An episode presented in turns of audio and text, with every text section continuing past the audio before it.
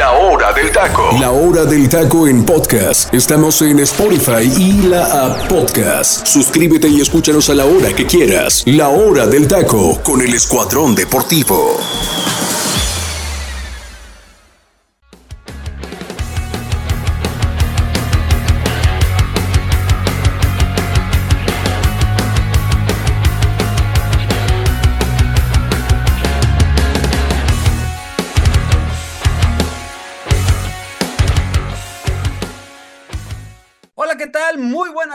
Para la gente que nos sigue a través del Comandante Radio 101.3 FM aquí en Guatemala y en el estado de Chiapas y en Tuning Radio a través de la señal de la hora del taco. Muchísimas gracias a usted que nos acompaña como todos los días en este ya martes 17 de enero del año del 2023. Ya van 17 desde este, de este inicio de año.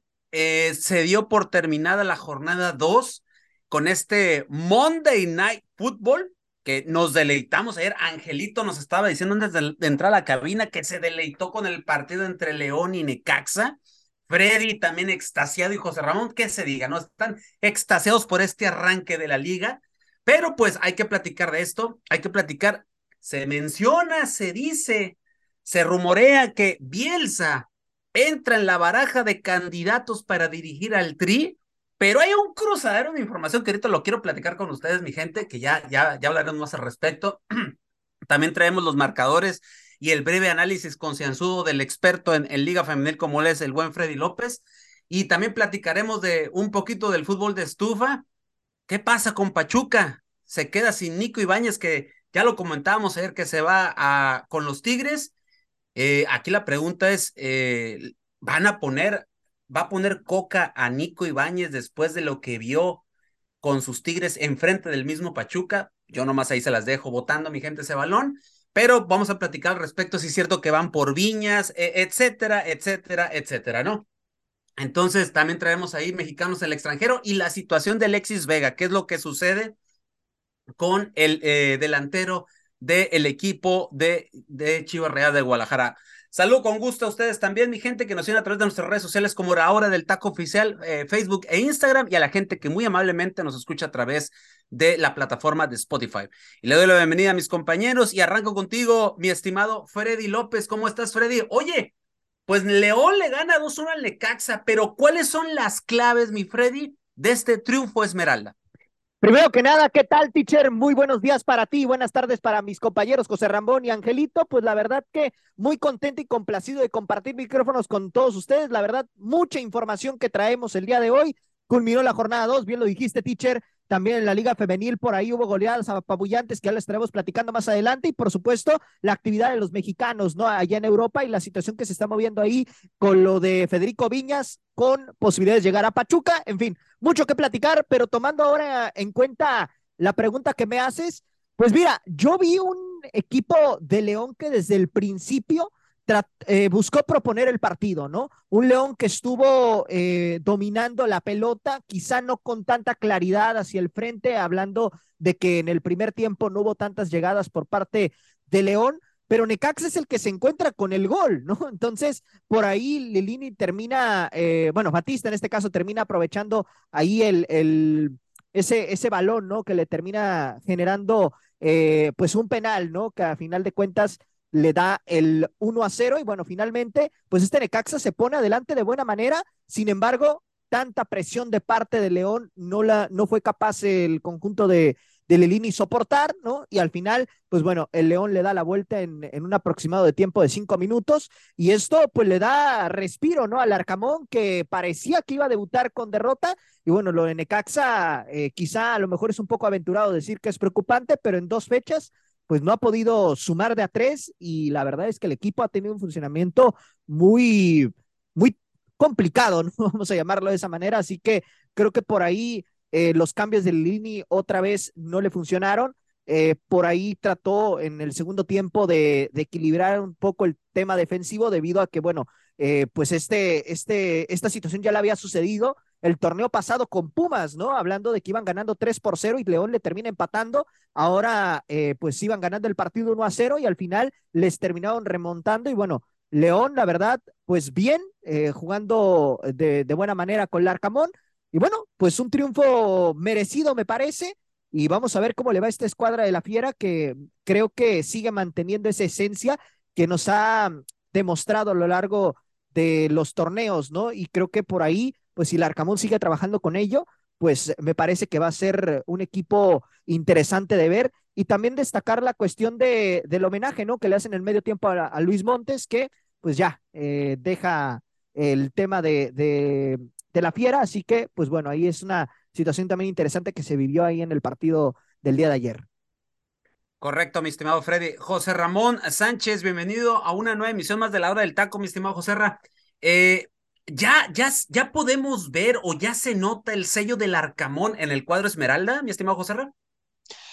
No, teacher, yo creo que todavía es muy, muy presurado eh, el, el, decir que ya se va a notar el, el pues su ADN, su estampa de, de, del Arcamón en el sistema de juego, pero yo creo que, que va a ser un León mucho más directo, teacher, ¿eh? mucho más directo y mucho más vertical al ataque. De oye, lo José, que era, perdón con, que de te, lo que era con Nachito Ambriz, ¿eh? Sí, perdón que te interrumpa, pero oye, yo me le miraba transiciones bastante rápidas, ¿eh? Medio Correcto. imprecisas, pero súper rápidas ante un Necaxa muy compacto. Pero te pregunto, ¿el sello del Arcamón ya se puede empezar a ver?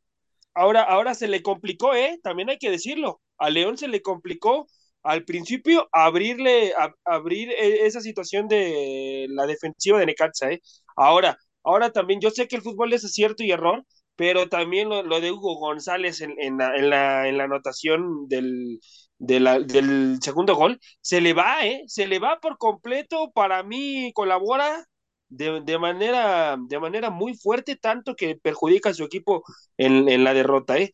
Yo siento que Hugo González es culpable de la derrota de, de, de Necaxa, así que bueno, pues a, a, esperar, a esperar qué es lo que pasa con León, pero yo siento, teacher, que es muy pronto, ¿eh? es muy pronto para ver ese, ese ADN todavía de, de Nicolás Larcamón, lo que sí le vi, como usted comenta, transiciones muy rápidas, teacher, va a ser un equipo mucho más directo, mucho, mucho más vertical. No va a tener tanto la posición como la tenía con, con Nachito Ambriz. Con Nachito Ambriz tenían mucho la posición, movían mucho la pelota, eh, y, y, y, era un equipo que podía estar moviendo la pelota durante un tiempo muy importante y después en momentos puntuales te terminaban liquidando. Además de que, era, de que era maravilloso verlos jugar al fútbol, ¿eh? Era, era fantástico verlos jugar al fútbol y bueno, un Chapito Montes que, que era también pieza fundamental en, en, en, en aquel, en aquel equipo. Comentarlo, teacher, un dato, ¿eh? un, un, un, fin de una, de una era de, de, de León, ¿eh? el fin de una era ya con Chapito Montes diciendo adiós eh, de, de, León, el, el, fin de una era extraordinaria con aquel León desde el ascenso, imagínense, estaba Chapito Montes. Y que le tocó el bicampeonato. Y le tocó el bicampeonato con, con, con aquel Matosas, equipo extraordinario con, Matosas, con, Matosas eh, con, el, con Gulit Peña, eh, y bueno, ya eh, lo, lo, que todos conocemos, grandes, grandes jugadores. Lo que pero... hubiera sido, José Ra, eh, el Chapito sí. en aquel mundial con el Piojo Herrera, ¿eh? No, no, teacher, hubiera sido pieza fundamental, ¿eh? Sí, sí, estaba en su mejor momento. Lástima de esa no, lesión, y, ok, lo comentaba ya, yo ayer. Y ya, y ya varios equipos en Europa lo seguían, teacher, ¿eh? entre ellos el Milán. El Milán ya, ya, lo, ya le había echado el ojo, ya habían, ya habían este, entrado en pláticas con su representante. Eh, en, base, en base al Milán había dicho en base a lo que podía brindar dentro del Mundial. Desgraciadamente se le viene la lesión y ahí se, se terminó pues todo tipo de pláticas. Pero imagínense, ya para que el Milán observara al Chapito Montes en ese momento, era porque le notaba cosas extraordinarias. Correcto. Angelito, bienvenido a una nueva emisión más de la hora del taco. Oye, Angelito, ¿qué tiene que ser Lilini ante este arranque de torneo? Cinco goles en dos jornadas. ¿Qué tal, teacher? Los saludo con un gusto, al igual que a mis compañeros José Ramón, Freddy y a toda la gente del comandante, pues mandarles un gran saludo y agradecerles, ¿no? Por estar aquí y escucharnos a nuestros comentarios. Pues bueno, con Andrés Lelini la situación es que tiene mucho que trabajar porque estamos hablando que está conociendo una nueva institución, no era lo mismo a que estaba en Pumas y que conocía a las fuerzas básicas y que en dado caso de que tuviera algún tipo de carencia sabía a qué joven subir. En este caso con Necaxa no pasa por esta situación un plantel bastante limitado, a pesar de que está cumpliendo 100 años en este torneo, o más bien en este año, pues la familia Tinajero muy poco o yo diría que casi nada hubo en cuestión de refuerzos. Entonces, bueno, también lo de Lilini pues le va a costar mucho. Si al Jimmy Lozano le costó, imagínese, y eso que se le vio o se le veía un poco diferente en cuestión de dinámica y lo que buscaba transmitir a la parte ofensiva. Hoy este equipo de Andrés Lilini busca ser equilibrado en todas sus líneas, pero también esa parte de paciencia, incluso jugadores que luego veo que no saben leer un poco bien el partido, pues les cuesta, ¿no? Hay minutos donde sí tienen buena fortuna, donde generan la presión, que obviamente presionando alto fue como encontraron aquel penal que les marcaron a favor, pero que después defensivamente eh, son muy vulnerables. Eso es algo que va a tener que corregir sí o sí Lilini, por lo menos, o lo que lo puede mantener tranquilo es que mete gol, ¿no? Aquí la situación es corregir la línea defensiva, si va a seguir jugando con línea de cuatro, va a meter una línea de cinco, eh, ahora sí que también eh, convencer a los laterales volantes, ¿no? Que también bajen un poco para apoyar en dado caso por las bandas o a los mismos mediocampistas para tratar de hacer una superioridad de medio campo porque ante equipos bastante dinámicos le ha costado Necaxa, a excepción, bueno, de Atlético San Luis, que no es tanto un equipo que te pueda vulnerar, pero que aprovecharon los errores, ¿no? Obviamente hay que irlos trabajando, hay que irles dando confianza y esperar a ver que respondan, pero yo veo complicado, teacher. Creo que la respuesta de los jugadores de Necaxa para Livini va a tardar, me imagino que como a mitad del torneo, o si no es que más todavía, ¿eh? Creo que el plantel no está muy bien reforzado, a pesar de que tuvieron muy algunas bajas, o una, no, no, no tan sensibles, porque yo creo que, o, no sé, pudiéramos discutir la situación de la portería con Malagón, porque aún así era titular, a pesar de que estaba Hugo González, y también, como lo comenta mi compañero José Ramón, ¿no? algunos pequeños detalles que tuvo en el partido que, que cuestan y que sabemos que más adelante, si cuestan puntos, eh, más complicado va a ser que puedas aspirar al repechaje y pues bueno, veremos qué es lo que pasa con este Necaxa que eh, apunta, ¿no? Con lo que hemos visto, a pesar de que son dos partidos, que puede ser la decepción del torneo, a menos de que haya un resurgimiento por parte del técnico y de los jugadores. Correcto. Bueno, entonces el cuadro Esmeralda pues rescata en su debut, es, rescata pues digo, porque lo iba a perder en el primer tiempo y parecía que Necaxa podía sacar los tres puntos ahí, pero al final León aprieta, aprieta y aprieta bien y, y hace, hace, hace valer su condición de local. Dime, Angelito. Pero también, teacher, ¿no? Digo, les, les cuesta el primer tiempo porque también para estos jugadores que son viejos lobos de mar, porque la mayoría ya llevan años en este, en este León, de hecho, imagínense, o sea, estamos hablando que son jugadores que ya llevan tiempo, me atrevería a decir que la mayoría está desde el 2018, 2019, desde aquel subcampeonato, ¿no? Donde León rompe este, marcas y sobre todo deja un huello, una huella, perdón, dentro del registro de la Liga MX de los partidos que más victorias se ha conseguido de forma consecutiva.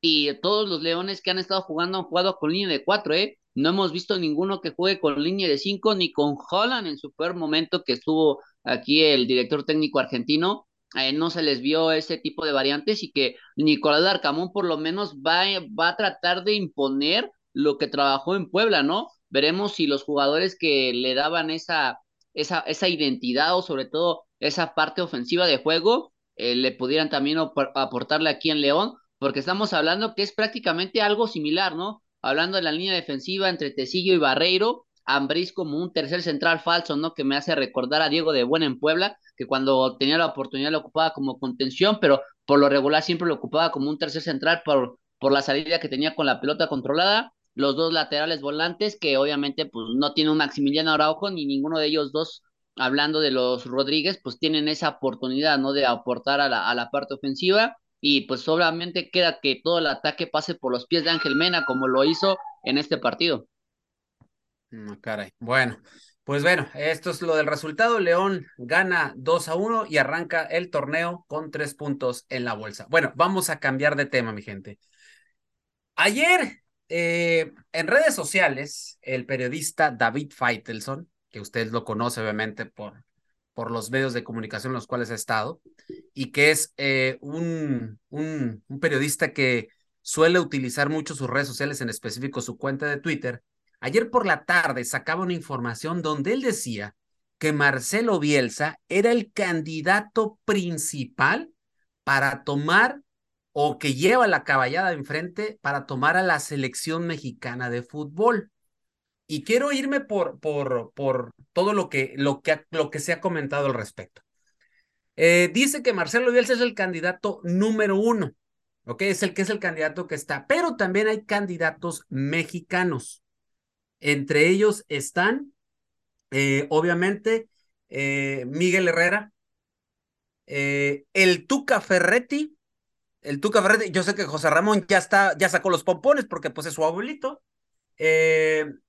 Está obviamente los extranjeros hechos en casa, obviamente también, en el caso de Guillermo Almada, Nacho Ambriz, el turco Mohamed también está ahí, Alguien que yo sé que aquí también va a brincar, Juan Carlos Osorio nuevamente sale en la lista.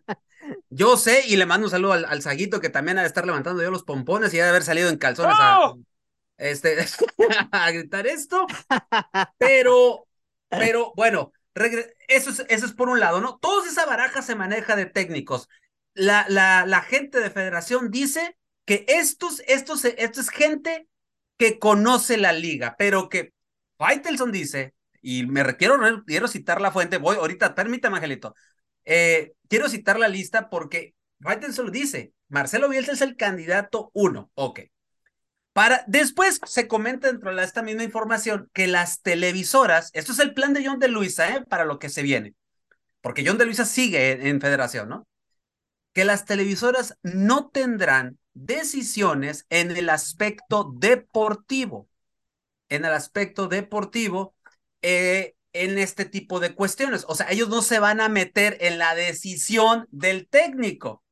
Solamente los dueños de los equipos. O sea, volvemos a o sea, estamos siendo contradictorios en la información, ¿no? ¿Quién es el dueño de, ah, bueno. de, la América y, también dueño de la televisora? ¿Y quién es dueño de, por ejemplo, de del Puebla y, y es dueño de una televisora? No entiendo yo eso, no entiendo nada, diría por ahí un, un, un famoso youtuber, ¿no? Mucha contradicción, pero bueno. Exacta, exactamente, ¿no?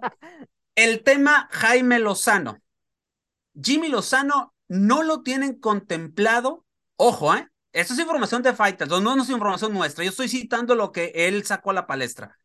Eh, Lozano lo tienen contemplado, pero para de nueva cuenta tomar la sub-23. Junto con Rafael Márquez. ¿Le suena el, jugador? Rafael, exjugador, perdón, Rafael Márquez, pero también se pudiera llegar a un arreglo en que los dos pudieran, o alguno de los dos pudiera llegar de auxiliar, que en este caso sería Rafael Márquez, y Lozano dejarlo la sub-23.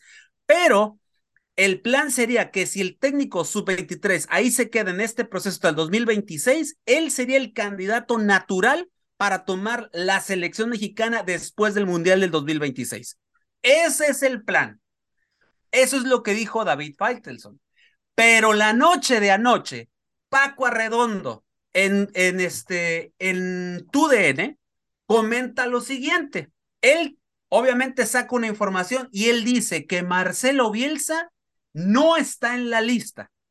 No está en la, y, y obviamente TUDN sabemos que es un medio que este que tiene la preferencia porque sabemos que por ahí tiene está la situación de selección y ya lo sabemos de, de antemano, ¿no? Que Bielsa no está, porque Bielsa, obviamente, conoce el entorno mexicano, pero recordad que hace años Bielsa ya no, ya desconoce prácticamente el fútbol mexicano. Eso no quiere decir que el señor no sepa de fútbol, porque sabemos aquí que, el, que el señor sabe del negocio, ¿no? Pero que Paco Redondo dice, en la lista no hay nombres, pero sí se manejan técnicos como Miguel Herrera, candidato uno, él lo maneja. Después viene el Tuca Ferretti. Otra vez sale el Tuca. Jaime Lozano también lo comenta. No dice que si para la sub-23 no. Lo también comenta Jaime Lozano. Nacho Ambriz dice Redondo que Nacho Ambriz está autodescartado por él mismo, porque recordar que la semana pasada le dio una entrevista a Televisa, a TUDN, perdón, donde él se descarta y él dice que él quiere levantar el título con el Toluca, porque es un compromiso que tiene con la familia 10, dueños de los Diablos Rojos. Y también menciona la situación de Almada, pero que Almada lo tienen ahí como un plan alternativo, no lo están tomando muy, muy en cuenta. Ellos manejan el nombre de Miguel Herrera, Jaime Lozano y el Tuca Ferretti. Quieren gente 100% de la liga que conozca las entrañas. Ahora bien, también se habla de un comité de asesores que la Federación Mexicana considera que le ayudaría mucho al técnico. recordad que hace, hace unas semanas a mí me tocó conducir en ese programa yo les comentaba de una idea del comité de asesores que yo lo platiqué aquí y que aquí lo, platicamos. Bueno, la federación trae esa idea de nueva cuenta y dicho comité de asesores, que obviamente asesorarían, valgando la, redundancia, a el técnico que llegue. Y este comité de asesores estaría integrado tentativamente por Miguel Mejía Barón, por Bora Milutinovic, por Javier El Vasco Aguirre, por el macho Hugo Sánchez, no sé si el ego le dé le dé para ser asesor, no sé, eh, el Chepo de la Torre, Víctor Manuel Bucetich, Manolo Lapuente y por ahí también entra eh, Alfredo Tena. Ah, caray, ¿qué? ¿Estamos hablando del programa de los maestros de la jugada o qué? No, no sé, mira, no sé, no sé. O sea, ese es el plan, ¿no? Ahora, volviendo a lo de Bielsa, y volviendo a lo de Bielsa, y eh, quiero hacerle unas preguntas. Vamos a suponer que es Bielsa, ¿no? Porque mientras Faiteson dice una cosa, Paco Redondo dice otra, y quería sacar las dos informaciones porque son las que se están moviendo ahorita muy, pero muy fuerte. O sea, en pocas palabras, yo siento que todavía seguimos bateando de foul en México con esta situación y siguen pensando en que tenemos todo el tiempo del mundo para elegir al técnico de la selección. Esa es mi opinión, pero quiero saber las de compañeros. Y para empezar, vamos a lo de Bielsa, lo original. A ver, Angelito, Bielsa, tú, eh, así, así. ¿Bielsa es más de lo mismo que pasó con el Tata Martino? No sé si pueda ser más de lo que pasó con Tata Martino, pero sí puede hacer una confusión enorme en los jugadores. ¿Por qué? Porque yo me baso siempre en, entrevistas y sobre todo en documentarme, ¿no? En aquellos entrenadores que marcaron una época y también para futbolistas que fueron importantes para mí a pesar de que no los vi. Y yo vi una entrevista que siempre me llamó mucho la atención y si pueden se las recomiendo eh, por darle una, una, promoción rápidamente a Apuntes de Rabona en un canal de YouTube que le hacen una entrevista a Luis García y habla de los entrenadores que marcaron su vida y habla precisamente de, de Marcelo Bielsa, ¿no? Marcelo Bielsa. Que cómo, que, que cómo es como entrenador, que es tan obsesivo, que en, en aquellos tiempos, hablando de cuando dirigió a la América, en los años, este... Noventas. Noventas, teacher, sí. Noventas. Eh, cuando llegó con América, la, 95, la especulación... 96, si no me equivoco. Ajá, y que todavía teníamos ahí los torneos largos, todavía no llegábamos a los cortos. Entonces, era este análisis de Marcelo Bielsa de ponerse a analizar más de 17 partidos por jugador, por jugador, y a cada uno darles un CD o un DVD, un VHS en ese tiempo y decirle, ¿sabes qué? Y venía un instructivo. Por nada uno, eh, filiaste más el balón, lo perdiste, provocaste es que el rival lo recuperara y metiera un gol. Segunda jornada, partido contra tal, y así poco a poco. Entonces Luis García hacía esta mención de que daba sobreinformación a algunos jugadores y que incluso los llegaba a saturar de información porque no sabían a qué era específicamente lo que quería Marcelo Bielsa, ¿no? Entonces, si con Martino algunos no entendieron prácticamente nada, como lo dijo Luis Chávez, entonces con Bielsa van a estar más que perdidos, ¿eh? Yo no, yo no digo que no sea capaz, porque para mí tiene las capacidades. No por algo eh, estuvo en el Leeds United, los ascendió y estuvo un buen tiempo y ya al final, pues bueno, no se le daban los resultados, aunque también tiene un parón, ¿no? O sea, estamos hablando de que aproximadamente un año que no dirige algún equipo y que lo han tentado, ¿no? Entonces, para mí, Bielsa, yo no creo que quede también por otra anécdota que había contado David Medrano en cuanto eh, Chivas intentó ficharlo, ¿no? Cuando estaba todavía vivo este Jorge Vergara, en la situación de que ya todo estaba arreglado y Marcelo Bielsa le dijo, ok, señor Vergara, pero antes de que yo firme el contrato para ser entrenador de Guadalajara, solamente quiero pedirle dos cosas. Una, que este, nada más lo quiero ver dos veces, ¿no? En toda, en toda mi instancia. La primera cuando me presente y la segunda cuando me despida. De ahí no lo quiero ver nunca, ni en los entrenamientos, ni en los palcos, nada. Y eso automáticamente le causó y pues fue lo que provocó que no llegara Marcelo Bielsa a Chivas, porque era un entrenador que ya estaba prácticamente amarrado. Entonces yo no creo que Bielsa eh, pierda esos valores que tiene o esa ética, y yo digo que va, va a ser lo mismo con las mismas televisivas, hablando de TUDN, TV Azteca y de dueños, ¿no? Que van a querer intrometerse en ese aspecto, y Bielsa va a querer trabajar a su modo, ¿eh? Yo no creo que Bielsa quiera compartir, como dice este eh, asesor de comité, para ayudarle al director técnico. Yo creo que eso tiene que nacer más internamente por él que, que apoyarse en ese aspecto de trabajo. Entonces, yo creo que lo de Bielsa es más un espejismo, es más querer vender otro tipo de técnicos para ver igual eh, qué perfil tomar, pero yo creo y estoy 100% seguro que están haciendo un show para que nos quedemos con el Piojo Herrera, ¿eh? Yo no veo otro técnico que tenga un avance tan grande como lo tiene Miguel Herrera porque ya presentó proyecto. Lo de Lozano sí le creo que queda descartado totalmente. Entonces, ¿qué otro técnico tenemos? Hugo Sánchez, no creo que se lo den. Mohamed, ¿cuánto tiempo tiene que no dirige? Entonces, yo no veo otro pero Mohamed, pero Mohamed para mí sería un buen candidato, ¿eh?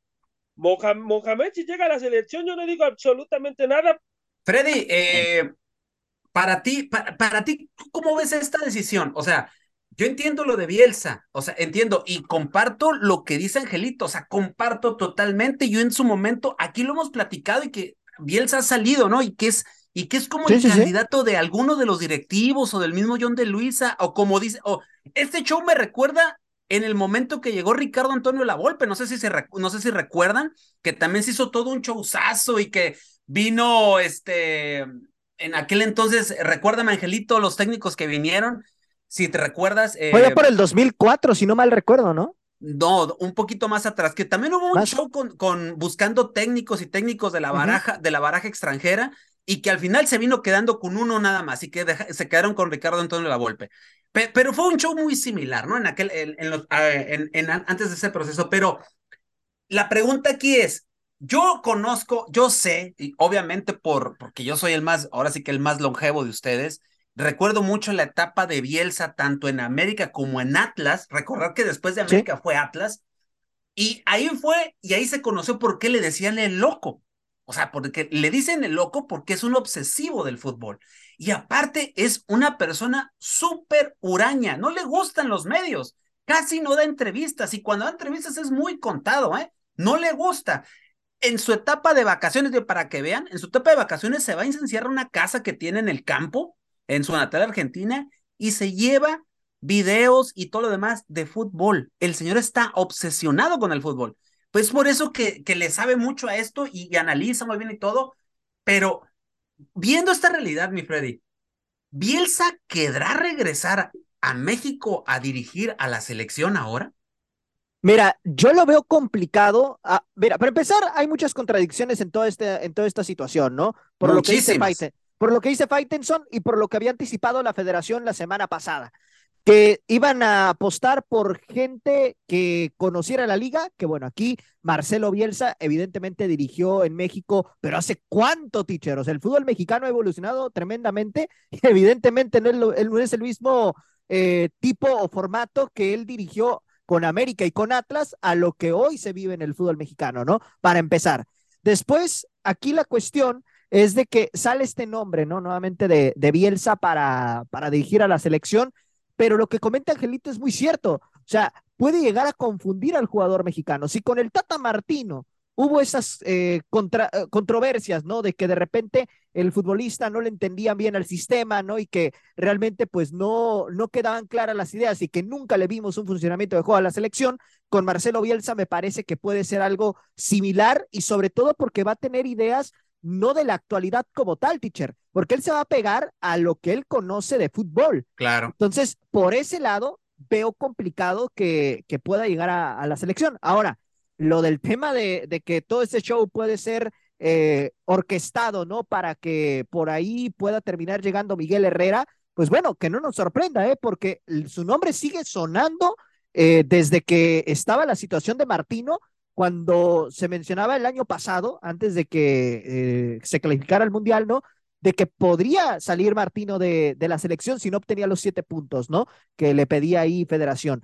¿Qué sucedió? Que bueno, en ese entonces también volvió a salir a relucir el nombre de Miguel Herrera. Entonces, en ese sentido, yo no veo descabellado que por ahí el Piojo pueda regresar a dirigir a México, a, bueno, a la selección mexicana, por esta situación de que tiene poco de haber dejado de dirigir, es un técnico ya probado, ¿no? En el Mundial de Brasil 2014 no le fue tan mal realmente. Entonces, por ese lado, no veo descabellada la posibilidad de que, de Herrera termine tomando nuevamente las riendas de la selección. Lo del Jimmy se mencionaba, ¿no? La semana pasada de que aparentemente había enviado un proyecto. Me parece que esta situación de enviarla a la sub-23 puede ser también algo, eh, pues digamos, de, de, apostarle, ¿no? Un poquito a, a lo que es las selecciones menores por la situación de que, bueno, eh, sabemos que el Jimmy tiene capacidad, pero quizá un cargo tan grande a lo mejor todavía no está preparado como tal, ¿no? Entonces este proceso lo puede llevar de buena manera de, dirigir a la sub-23 y bueno, posteriormente, dependiendo de qué es lo que suceda en, en, lo que es el Mundial de México 2026, a lo mejor ahí ya le puedes dar la oportunidad si, si de plano el proceso no se, no se da, ¿no? Pero lo de, en este sentido, lo de, lo de Bielsa, yo lo veo prácticamente eh, en porcentaje, yo creo que un 1% de probabilidad de que termine llegando a México para dirigir a nuestra selección, la verdad. Muy bien. José Ra, eh, ¿qué te parece esta situación del comité de asesores? Eh, todos estos eh, ex técnicos de selección o que estuvieron inmiscuidos en alguna situación de selección y que quieren, quieren o buscan como una idea de apoyo, de asesoramiento para el técnico. Obviamente, esto, se, esto, esto del acercamiento con otros técnicos ya, lo, ya se ha comentado, ¿no? Gerardo Martino lo hizo. Eh, sí. Sí, sí. Eh, el mismo Juan Carlos Osorio también lo dijo, que se acercó con, eh, se acercó con ellos y otros técnicos han, han admitido que se han acercado, ¿no? Eh, esa, es, esa es una situación ahí bastante... En especial pues, los extranjeros, ¿no? teacher, nada más. Okay. En especial los extranjeros. Ok, pero ¿tú crees, José Ra, que, que, que para el técnico que llegue, el que sea, el que sea, sí. será una buena decisión tener este famoso consejo para que asesore al técnico de selección mexicana? Yo creo que, yo creo que sí es una buena decisión, teacher, si lo, si saben, si, si sabe el técnico que va a tener a la selección, eh, el recibir el consejo. Ajá, o sea, sí, sí, sí me explico, porque si, porque si no, si no, si no va a querer recibir el consejo, si, si va a querer hacer su santa voluntad, pues entonces como, como para qué va a tener esa, esa situación de, de, asesoramiento. Tiene, es que son muchas cosas, teacher. Por ejemplo, ahí menciona usted que va a estar Hugo Sánchez, ¿no? O sea, podría estar ahí. Imagínese el ego de, de, de él. Y le, le, le, va a querer a, eh, hacer su santa voluntad, sin a, a lo mejor sin ser el técnico. Le, le, no, le, va a querer eh, exigir yo, ciertas cosas. Yo no creo que esté Hugo Sánchez, ¿eh? Yo comparto más la idea del teacher que eh, para mí Hugo Sánchez va a declinar. Hugo Sánchez solamente va a estar en selección siempre y cuando le den la mayor. Su, claro, es mucho su ego, es mucho su ego. Claro, es que exactamente, su ego es muy grande, muy, muy grande. Entonces, además, él siempre habla del yo. Hugo Sánchez siempre habla del yo, ¿no? Un ejemplo, en, en, en las personalidades que están ahí.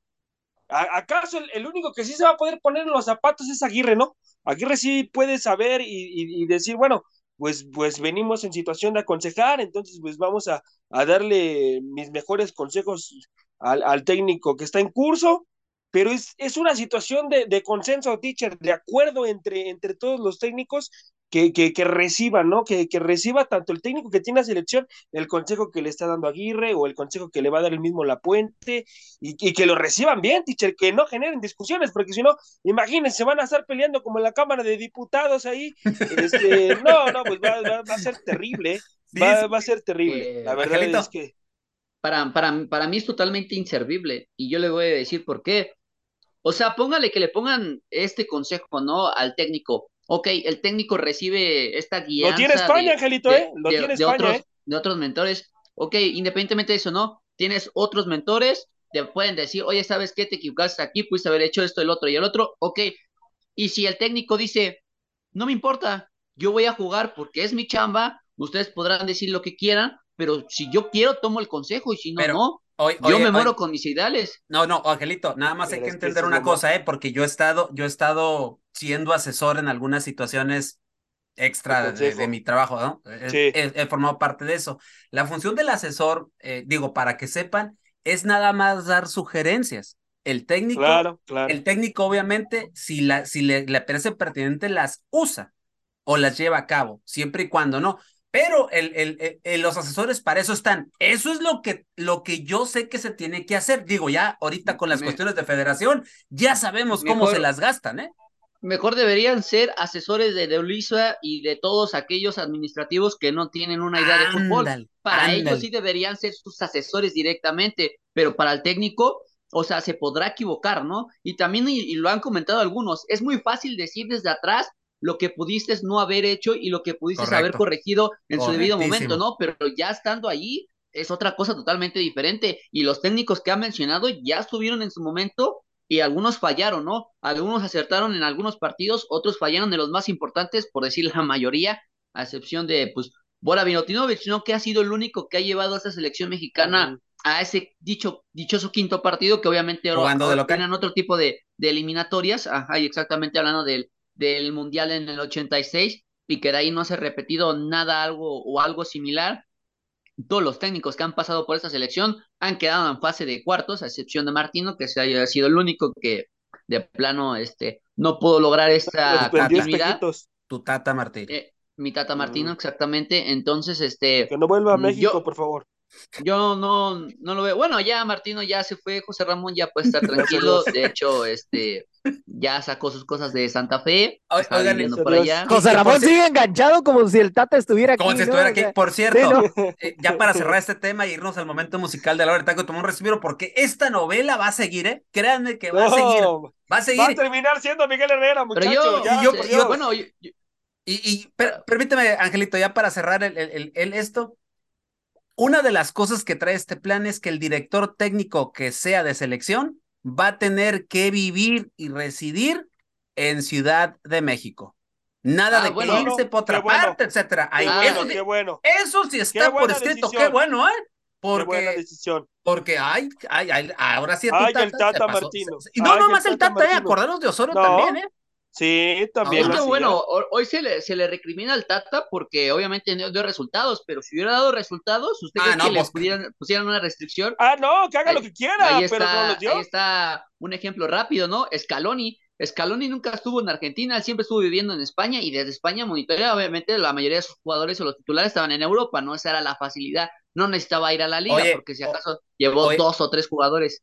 Pero, pero visitaban a los clubes, eh, iban a los partidos, los auxiliares, estaban, estaban en, viendo pues los, los, partidos, estuvieron en acercamiento con los equipos. Claro. Ahora sí que me imagino, me imagino que sí, tanto. Porque sí, porque aquí, porque aquí Martino aquí no lo hicieron. estaba escuchando una declaración de Ricardo Pérez cuando era directivo de, de, Guadalajara, él lo dijo el día de ayer en, en, en un programa por la noche, él lo dijo que él siendo directivo la gente de Gerardo Martino y él no se pararon en meses, sobre todo en el último año, con Guadalajara. Dijo, eso fue. Porque. Entonces. Nada más era un jugador, teacher. Pues sí, pero tienes que visitar todos los campos de entrenamiento. Ahí ¿Por, qué no, ¿Por qué no? bueno, no, necesariamente, ¿no? ¿Por qué no, ¿por qué no fue? Porque... Es tu chamba, tienes que ver, tienes que ver todo el fútbol. Bueno, claro. Obviamente, pero él ya sabía Sí, ya sabía qué clubes le estaban aportando y más, y más cuando la liga cuando la liga estuvo hace local de selección. Exacto. Exacto, pero entiendo pero cuántos jugadores de Guadalajara llevaron al final bueno por eso tampoco tan, sencillo eh tan sencillo. tendríamos que decir que no fue no fue al estadio de Jalisco del Atlas no fue a Mazatlán no fue a Puebla no, o sea. Y te, digo, eh, y yo que recuerde, yo nomás le recuerdo tres visitas al Estadio Azteca viendo jugar a las Águilas del América, ¿eh? Sí. Fue y, ahí nomás te la dejo, ¿eh? No, no, no, Y él, escogía, y él escogía los partidos, ¿eh? No era que fuera todos, ¿eh? Entonces, ahí nomás. los partidos. Entonces, ya, Entonces ya, ya, ya desde ahí ese señor ya desde ahí ese pero señor ya, era lamentable. Ya se fue. Pero bueno, ya se fue. Ya se fue, y se busca, y, y, se busca de té. Por favor y se busca de ya José Rayán se fue, hombre, ya se fue. Yo sé que ya le, le, lo tienes en tu lista negra, que ahí, ten, ahí está varios, entre ellos Leo Suárez, Nico Benedetti, y pues ahora se suma el Tata Martino. Bueno, mi gente, vámonos al momento musical de la hora del taco para que respire un poquito José porque ya se me privó. Angelito ya quiere irse a comer algo porque lo desesperó, y el Freddy ya mejor se fue al baño, dijo, ahí se quedan con su, con su lista de selección, pero vámonos al momento musical de la hora del taco, y pues aquí los dejamos para que respire un poquito. Nos relajamos un instante y vamos al momento musical de La Hora del Taco. La Hora del Taco.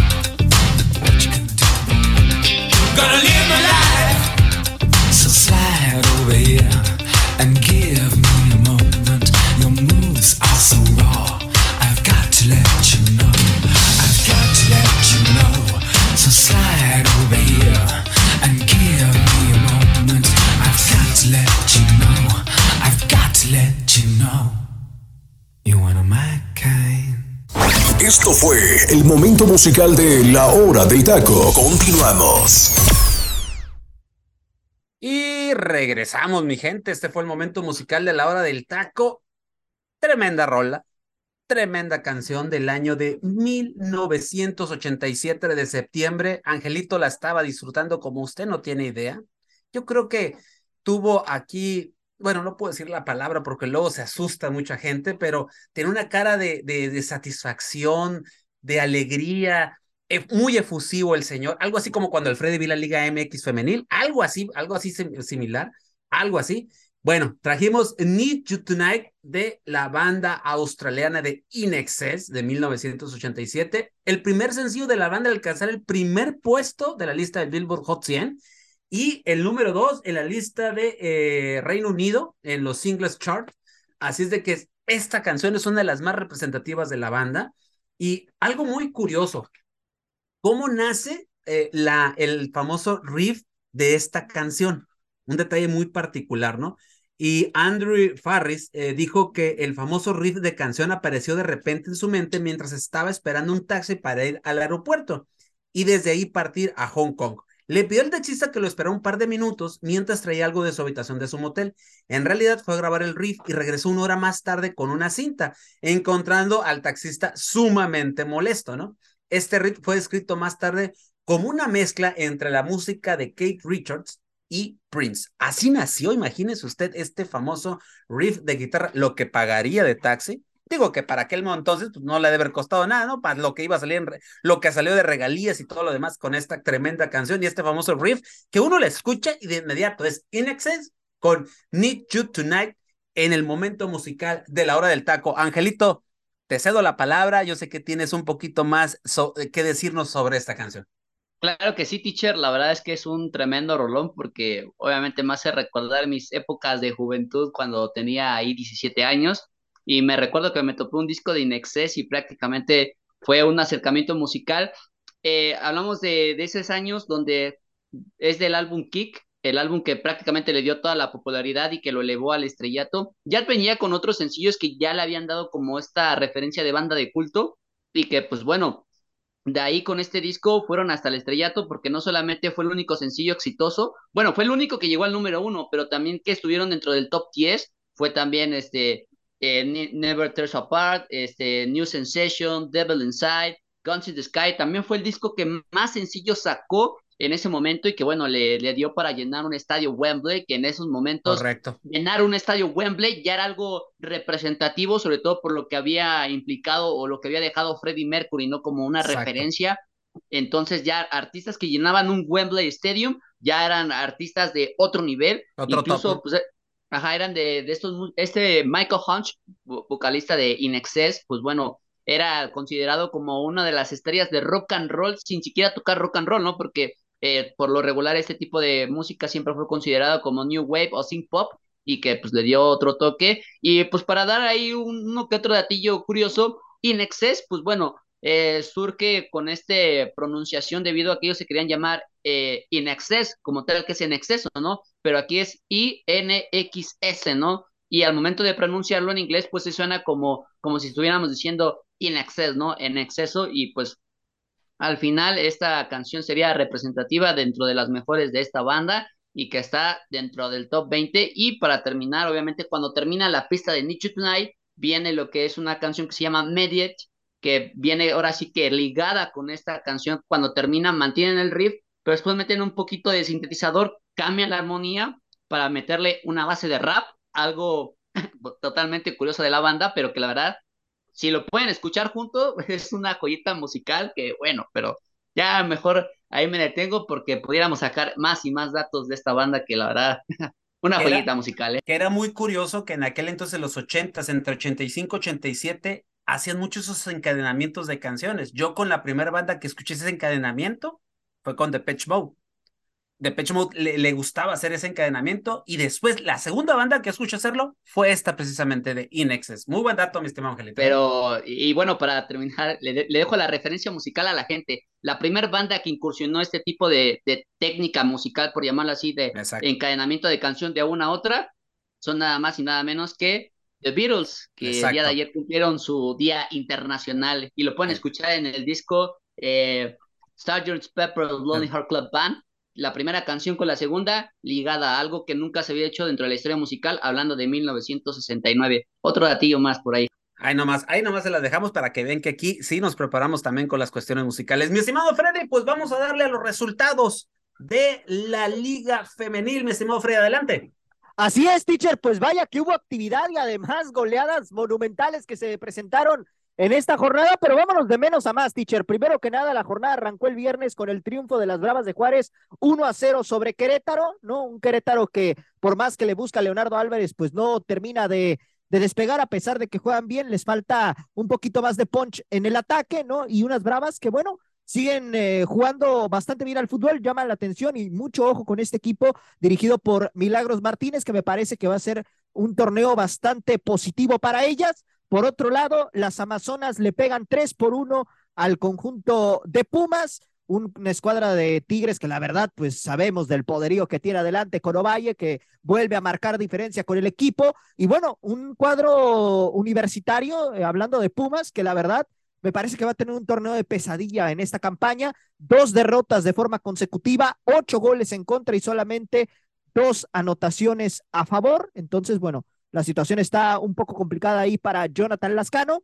Por otro lado, el Atlético de San Luis derrota tres goles por uno al conjunto de León, un equipo de Atlético de San Luis que venía de perder su primer partido 2 por 0 ante el, ante el conjunto del Santos y que bueno, evidentemente aquí pues el equipo de Fernando Samayoa poco a poco eh, pues intentará no revertir la mala racha que tuvieron la campaña pasada quedando fuera de liguilla teniendo unas expectativas sumamente elevadas por parte de la afición y por parte de los medios de comunicación por el cuadro que había armado el ex técnico del Atlas y bueno por otro lado pues un León que la verdad pues dejó mucho que desear a comparación de lo que se le vio en el primer partido. Y bueno, eh, realmente aquí me parece que León pues no terminó de encontrarse en el terreno de juego, incluso por ahí Ruth Bravo termina eh, metiendo un autogol y que bueno, esto termina por definir este encuentro. Y por otro lado, pues Tijuana empata uno por uno con Cruz Azul. Un partido en donde Tijuana eh, arrancó perdiendo, ¿no? Apenas a los 56 segundos, ahí con la anotación de, de, Daniela Flores, y bueno, a la postre René Cuellar empató el encuentro. Tijuana tuvo mayor posesión de la pelota, pero pues no fue capaz de capitalizarla ante una defensa de Cruz Azul que estuvo prácticamente muy sólida en ese sentido. Y bueno, el día de ayer empezaron las goleadas monumentales, ¿no? Arrancando con las centellas del Necaxa que trataron por ahí de asustar un poquito a la afición del fútbol femenil o de más bien de dar la campanada, ¿no? En, el tema de, que iban ganando el partido 1 a 0 ahí con un golazo eh, que termina marcando Diana Anguiano, eh, que, que bueno, fue eh, un gol olímpico, teacher, que bueno, se convierte en el gol número 14 en las estadísticas, ¿no? En la historia del fútbol femenil que se marca de esta manera. ¿no? Hay que recordar que el primero se marcó en el partido de Chivas América de la semifinal del Clausura 2018, donde Tania Morales fue la primera que lo convirtió en aquella ocasión. Y bueno, a la postre, pues Chivas terminó remontando este marcador prácticamente en 18 minutos. Guadalajara le dio la vuelta y terminó ganando cuatro goles a uno. Licha Cervantes vuelve a marcar, así que, pues bueno, ahí está la situación con el equipo del Guadalajara. Por otro lado, la goleada que dio prácticamente mucho de qué hablar fue la de Pachuca que le propició escandalosa, ¿eh? escandalosa. 10 goles a 2 al equipo de Toluca, teacher. O sea, y, y deja tú, iban 6 a 1 en el primer tiempo.